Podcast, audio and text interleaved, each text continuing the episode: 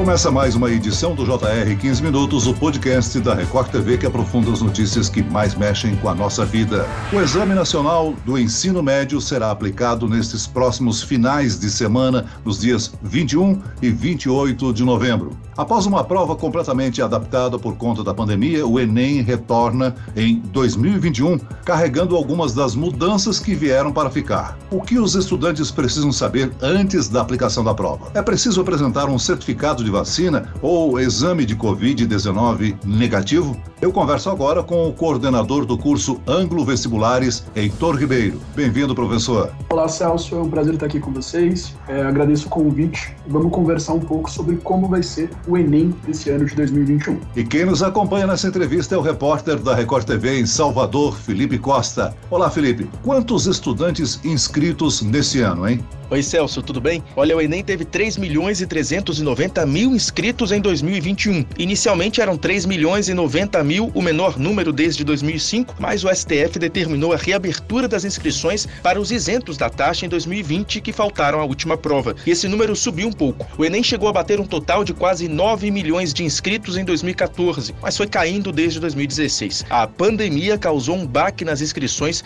e principalmente nas abstenções no ano passado. Professor, esse número número pouco expressivo de inscritos no exame ainda é um reflexo de todas as dificuldades da pandemia? É, com toda certeza, Felipe. Um dos grandes problemas que a gente enfrentou nesse período de pandemia foi, sem dúvida, a insegurança que o aluno teve em relação ao estudo, ao preparo que ele teve. Muitos alunos não tiveram condições de se adaptar ao estilo remoto, muitos alunos não conseguiram acompanhar as aulas de casa. Isso, com certeza, gera insegurança e desestímulo para que esse aluno prestasse a prova. Além disso, a questão da não concessão né, das taxas de isenção para os alunos que faltaram no Enem anterior acabou também desmotivando né, e fazendo com que muitos alunos acabassem não participando do exame. Né? Então, a gente está vivendo, nesse caso, um reflexo muito grande né, do período de pandemia que a gente enfrentou, principalmente no ano passado. Uma baixa adesão nos vestibulares para aqueles candidatos que estão inscritos é uma coisa boa ou ruim? Isso interfere, por exemplo, na nota de corte? A gente deve ter uma redução nas notas de corte, mas isso deve variar muito de curso para curso. Os cursos que geralmente são mais concorridos, Unidos, geralmente tem alunos que se preparam por mais tempo, alunos que se planejam por mais tempo, então esses cursos não devem sofrer grandes alterações. Né? Então as carreiras mais concorridas devem manter suas notas de corte elevadas. No caso dos cursos que têm notas de cortes mais baixas, talvez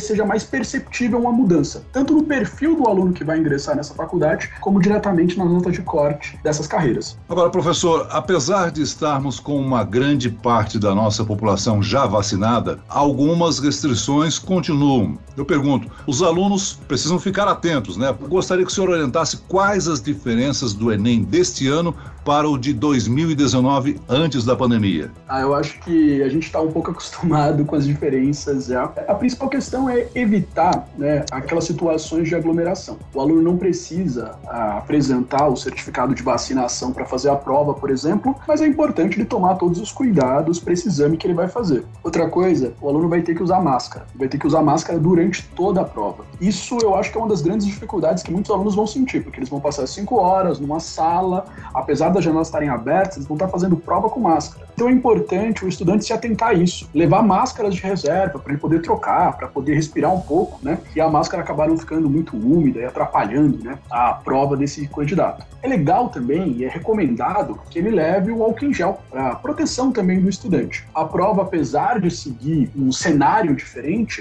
é o mesmo modelo de prova de 2019. Só que ele tem essa realidade nova da pandemia, né, de distanciamento, de proteção individual, que é importante importante ele levar em consideração nesse momento. Mas é isso, são coisas que o aluno já conhece. Ele só tem que aplicar isso, né, à realidade de prova agora. Ele já está usando máscara hoje na escola, ele já está usando máscara quando ele tem que sair. Ele vai ter que fazer a prova com máscara. Essa eu acho que vai ser uma das grandes dificuldades, talvez, que alguns estudantes acabam sentindo. Ou seja, a previsão é que não haja tomada de temperatura e não seja preciso, então, levar um comprovante de vacinação. Isso não é necessário. O fundamental para o estudante é levar o cartão né, de identificação da prova, tudo bem, o cartão de inscrição, né?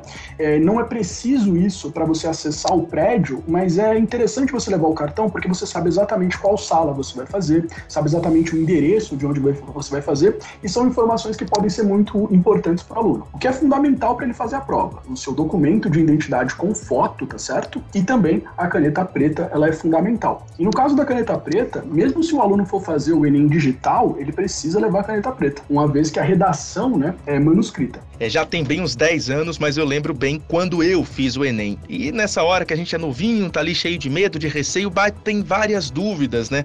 Por exemplo, a gente fica com certo receio de levantar para ir no banheiro, para comer alguma coisa. É permitido sair para ir ao banheiro, se alimentar durante a prova ou isso mudou com a pandemia, professor? É permitido, né? A prova permite que você leve alimentos. É recomendado que sejam alimentos leves e de fácil manuseio. É, o que significa isso, né?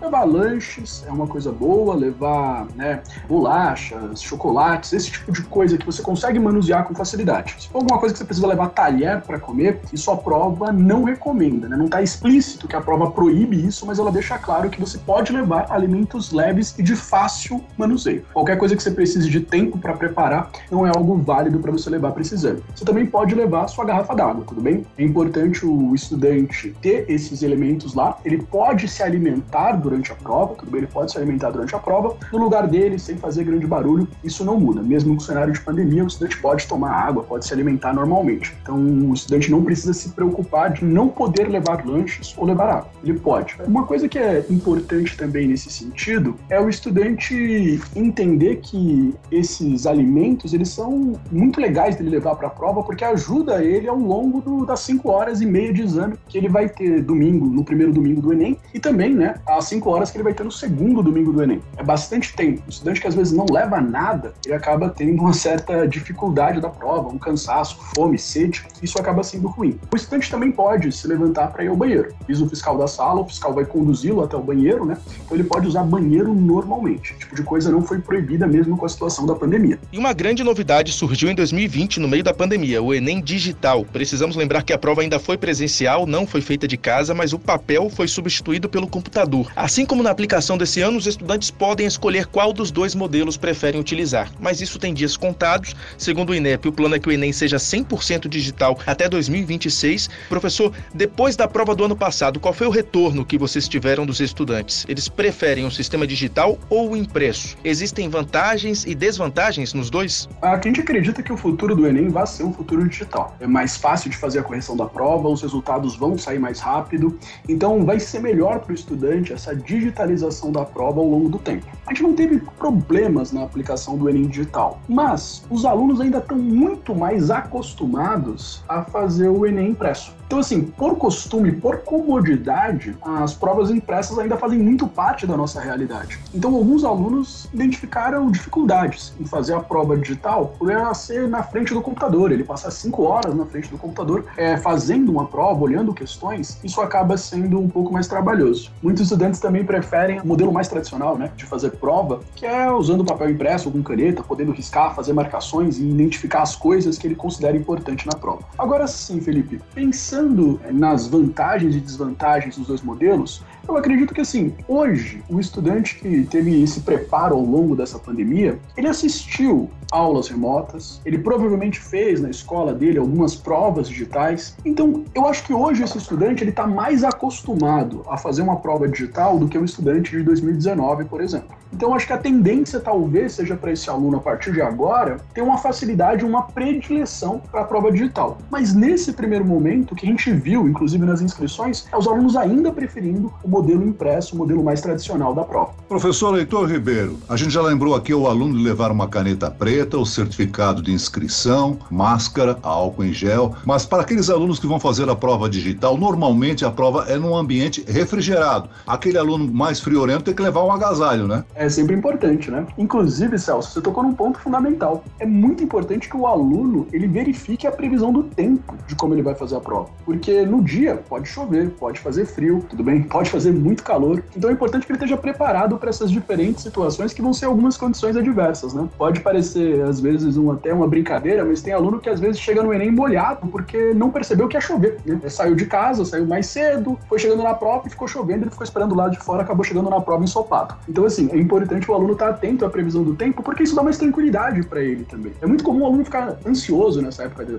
prova, nervoso com a prova chegando, e quanto mais o aluno conhecer sobre a situação da prova, sobre como ele vai fazer a prova, qual que vai ser o cenário, o ambiente, mais conforto ele tende a ter e mais segurança ele tende para fazer o exame. Então não é legal o aluno levar só uma blusa, né? É legal ele checar a previsão do tempo para saber como vai ser certinho o exame. Agora, todo ano milhões de alunos e professores tentam prever o tema da redação do Enem, que já abordou crise migratória, publicidade infantil, controle de dados na internet e mais recentemente o estigma associado às doenças mentais. Professor Heitor, arrisca dizer qual pode ser o tema da redação ou pelo menos em quais temas os candidatos devem ficar de olho para este ano? A gente não costuma adivinhar o tema de redação, em grande parte porque muitos alunos acabam às vezes se preparando para escrever determinados temas, com uma crença muito grande que esse tema pode cair. E muitas vezes o Enem surpreende com um tema que ninguém estava esperando. Então, assim, é importante para o estudante ele estar tá preparado para fazer a redação do Enem. E aí é legal o estudante saber como funciona a redação do Enem, olhar redações que foram premiadas, redações, as famosas notas mil, tudo bem? Entender que a redação do Enem ela segue né, um modelo no qual ela cobra uma proposta de intervenção. O mais legal do estudante nesse sentido é entender que o Enem ele é uma prova que tem um modelo, tem um edital, ele diz o que pode cair nessa prova. Se o aluno treinar as técnicas de redação,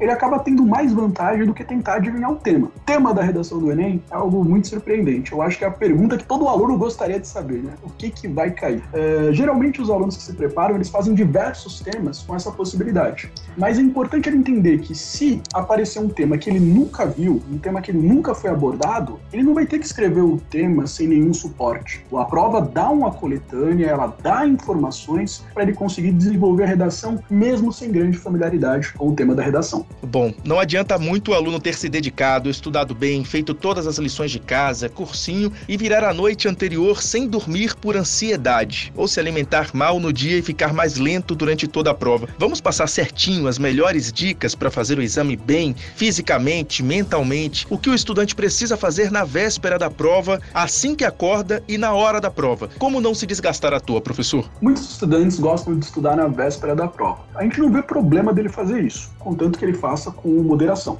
É importante ele não virar até tarde estudando. Então, se ele vai assistir alguma aula de manhã ou fazer algum exercício de manhã, ah, ele decidiu treinar um tema de redação pela manhã, tudo bem, ele pode fazer isso. Mas é indicado que ao final da tarde ele já tenha parado os seus estudos, já tenha acessado os seus estudos e começado o seu processo para fazer o seu exame. Se o aluno já tem uma rotina de prova, é legal ele seguir essa rotina. Então ele vai dormir mais cedo, tudo bem? Vai se alimentar com alimentos mais leves, vai buscar ter uma boa noite de sono, isso é fundamental. É, a véspera da prova não é um momento para você sair, não é um momento para você beber, é um momento para você ter uma rotina mais confortável possível, no qual você acorde com disposição para fazer a prova no dia seguinte. A gente não recomenda que o aluno ele vire à noite estudando na véspera da prova. Isso acaba sendo prejudicial para ele e muitas das vezes isso acaba aumentando bastante a ansiedade. E o nervosismo é algo que pode atrapalhar bastante a prova. Já no dia seguinte, quando o aluno acordar, é importante o aluno ter ciência de onde vai ser o local de prova dele, quanto tempo ele vai demorar para chegar lá. É muito importante o aluno entender que não vai ser só ele que vai fazer a prova do Enem. Então, às vezes, ele acha que a distância para a prova dura 20 minutos, o trajeto,